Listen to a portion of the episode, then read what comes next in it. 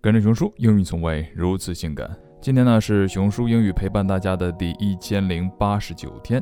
我们今天呢来聊一聊 Audrey Hepburn 的遗言。赫本呢是最经典的女神之一，她冰清玉洁、朴实无华，集最古老的神秘、时代的观念和奇异的现代观念于一身。她的举止带有一种贵族气派，学是学不来的，容易东施效颦。她也被无数人视为超级女神。那天下之大，美女如云。现在的直播间里，到处都是长得一样的美女。那为什么唯有赫本经久不衰呢？今天呢，我们或许能够找到答案。他说：“For attractive lips, speak words of kindness。若要优美的嘴唇，要说友善的话。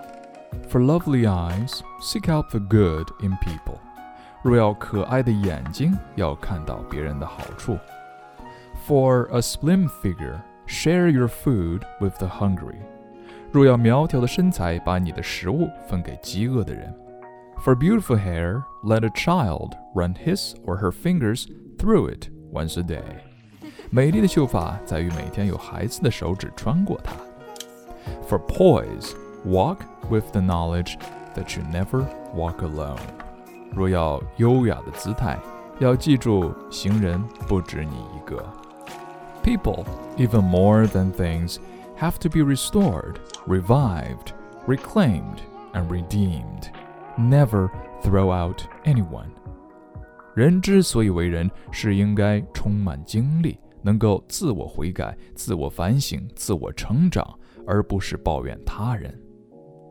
Remember, if you ever need a helping hand, you find them at the end of each of your arms. As you grow older, you will discover that you have two hands, one for helping yourself, the other for helping others.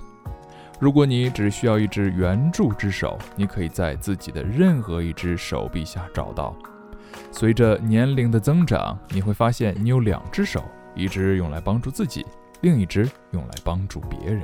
听了这些之后，你是否明白了为什么赫本会被这么多人所铭记？今日跟读金句 Number one. For a slim figure, share your food with the hungry. Number two. For poise, walk with the knowledge that you never walk alone.